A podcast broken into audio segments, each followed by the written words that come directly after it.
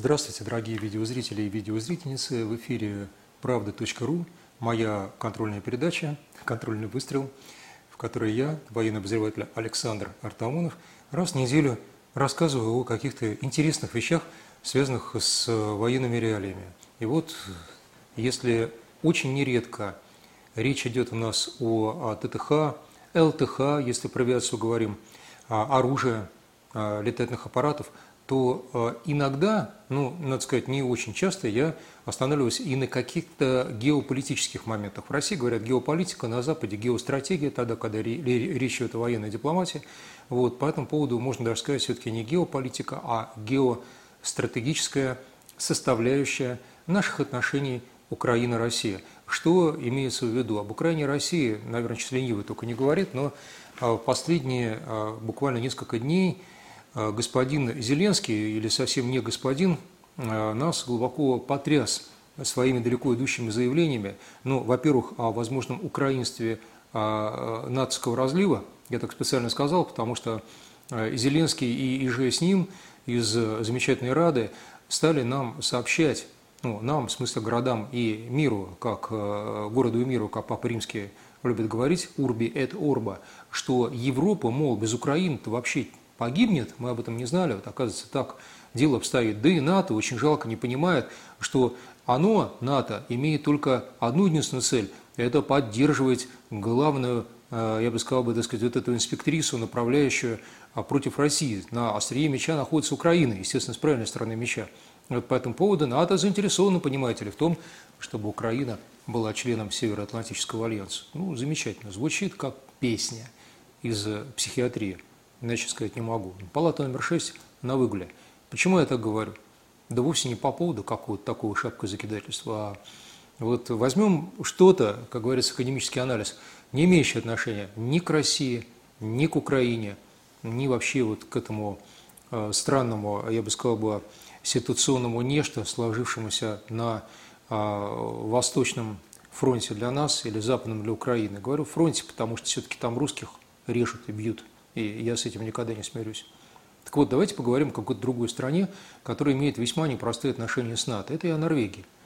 И вот в Норвегии есть э, такой замечательный э, человек, а, он э, профессор кафедры истории, работает в Норвежском институте естественных и технических наук, зовут его Жорж Шабер, и вот он для издательства Стейнер, англо- а, и норвежскоязычного, написал статью о том, насколько вообще оправдано существование НАТО – Написал ее вот э, в начале сентября. И, э, в частности, э, членство Норвегии, так сказать, при этой замечательной организации. Мы помним о том, что только что в Норвегии перебазировали Си Вулфа, американские уже достаточно престарелые АПЛ, атомные подводные лодки. Вот норвежцы совсем-совсем не хотят вновь увидеть, как реабилитирует их роль противостояния между Востоком и Западом. Вот на той самой кромке или острие меча столь дорогой дорогой господину Зеленскому. И вот э, Шабер, который Жорж, и который совсем норвежец, пишет следующее. Я не поленился, даже сам себе выписал. Читаю. Членство в НАТО обходится в Норвегии в миллиарды крон. Когда существовал Советский Союз, сотрудничество с НАТО хотя бы обещало королевству некую безопасность. Сегодня Россия – лишь предлог, чтобы поддерживать глобальный военный союз на оплаву. Ну вот, собственно, далее я, естественно, зачитывать не буду, а просто скажу, что профессор в своей длинной и велеречивой статье отмечает, что, конечно же, НАТО, Вашингтон, в частности, заинтересованы в том, чтобы конфликт был перманентным, а-ля Троцкий, революция. То есть в смысле ни мира, ни войны. Вечный конфликт, который оправдывает, чтобы маленькая, региональная, наглая, отвратительная держава, это я про США, выбралась за пределы своего далекого от нас континента и ступила железной пятой в Евразию. И здесь устроила нам переполох курятники. Вот, собственно, в моем прочтении и а, по мысли Шабера единственный повод для существования этой организации и противостояния а, НАТО и России. Мы-то никому не противостоим, мы захотим вообще всех уничтожим. И пойдем после этого в рай, как сказал Владимир Владимирович Путин. А вот куда пойдет паяться Зеленский, ну, честно говоря, не знаю. Не знаю. Это я по поводу чистилища или сразу, может, на какой-то крукады, далеко не первый. А, потому что он, украинский народ, со своей хунтой делает заложником вот этого противостояния, о чем Юрий Кот в книге а, «Украинцы, мы русские» очень хорошо говорит. Юрий Кот все-таки известный человек а, в области политологии украинской. а мы, большей части, по военному делу. И вот, возвращаясь уже на чисто военную стезю, отметим, что Зеленский, ну, наверное, хлебнув, уж не знаю там чего, и а, даже не знаю, что он еще там курит или не курит, сказал, что он не исключает широкомасштабную войну между Россией и Украиной. Ну вот и приехали. Широкомасштабная, заметим, война России и Украины. Всем показалось мало. В французских издательствах вышло, о чем мне а, мои друзья с берегов Сены уже сообщили, я даже сам посмотрел эту статью, а, информация следующего толка. Мол, Франция, которая поддерживает, естественно, Украину, ну никак не справится с Россией. Дайте задумайся, Франция, поддерживающая Украину, не справится с Россией в военном плане, в случае широкомасштабного противостояния. Мне ощущение, что, говоря моря, леса текут, мышка в камне утонула. В том случае, если Штаты, мол, не поддержат вот это благое начинание Украины и биш Франции. Замечательно, да? И вот возникает много вопросов. Ну, по поводу Макрона, которого сами французы зовут Микрон, президент Франции, у меня вопросов давно не возникает, начиная с его комплексов, как бы, так сказать, женат на учительнице и вообще, не удаляясь низкопробщина, непонятно как пробрался в политику и за какие, как говорится, так сказать, деньги. Ну, ладно, не об этом сейчас говорим. Но Украина, неужели же украинцы настолько лишились мозгов, что не понимают элементарные вещи, что в случае широкомасштабного конфликта который невозможно в принципе, потому что я не понимаю, как Украина может развязать широкомасштабный конфликт против России. Она не продержится двух часов. Вы считаете опять голословно? Нет, не голословно. Я могу вспомнить э, хотя бы парад э, в честь 30-летия существования независимой древней Укрусия. Только не подумайте, что я что-то придумываю. Укрусь – это такое название, которое придумала Мария Захарова, когда помощник президента Украины заявил, что они будут теперь, наверное, именоваться не украинцами, ну и не русскими, а русскими – ну вот и, собственно, Захаров им предложил, что если у них там какая-то Русь, то пусть она будет Укрусь, так она Украины. Вот эти самые укруськие собираются нам противостоять в лице Зеленского, наверное, его президентского дворца. Ну вот посмотрим, что у нас было на параде. Чем нас глубоко потряс господин Зеленский перед тем, как э, э, залудить крымскую платформу. Мы увидели э, якобы сверхъестественную технику, которая может противостоять России при помощи всей Франции, конечно, не будем забывать и скидывать со счетов. Но вот нам продемонстрировали пролеты Ми-8, Ми-24, всего наборства наших сушек, ну как будто Ми-8 не наши, да? Это Су-25, Су-24, Су-27, это а, в том числе, так сказать, 29-я машина МиГ, это Ан-225 Мрия, несчастный, в единственном экземпляре, произведенный в советское время, не имеющий никакого отношения к украинскому авиапрому, явно лишенный всякого военного значения самолет. Ну хорошо, ладно. Это, естественно, а, военно-транспортный Ил-76 ТД, который а, так любят а, натовские военные, они под шумок любят очень сильно, так под сурдинку, его где-нибудь так лизингнуть, потому что им гораздо лучше переводятся войска, чем их геркулесами. Ну, еще можно, конечно, сказать о замечательной ракете «Нептун», которая один раз, будучи потерянной на украинских военных учениях, утратила целеполагание, а потом задумала вернуться на базу. И вот только, э, так сказать, механизм самоликвидации, который казался, по крайней мере, не ржавым, ее в воздухе взорвала, а то бы еще вот не равен час бы взорвала бы свою собственную, так сказать, пусковую установку. Ну ладно, я просто так напомню, что их «Нептун» – это Х-35, старая советская ракета. Ну хорошо. Не будем, как говорится, размениваться на мелочи. Еще нам показали замечательные бронеавтомобили. «Казак» 2М1. Понимаете, бронеавтомобили. Ну, стоит москитного флота, если говорить о том, что у украинцев плавают. Вот мы будем покорять Россию при помощи бронеавтомобилей «Казак». Ну, вот еще, конечно же, а, танк «Оплот». Да. Ну, к танку «Оплот» еще можно прибавить Т-64 БМ «Булат», который, на, на мой взгляд, даже не второе здание танка Т-80, а нечто очень сильно своеобразное, потому что эти теплоты, во-первых, глохли на параде, мало того, всего-то их ничего, хотя 10 машин умудрились а, впарить, так сказать, индонезийцам. Ну и кроме того, я просто так напомню, что вот эти Т-64БМ, 400 единиц, 400 единиц были потеряны в боях против кого? Повстанцев на Донбассе.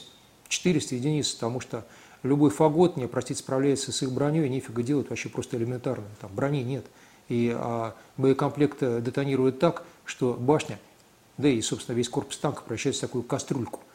Внутри люди кипят. Угу.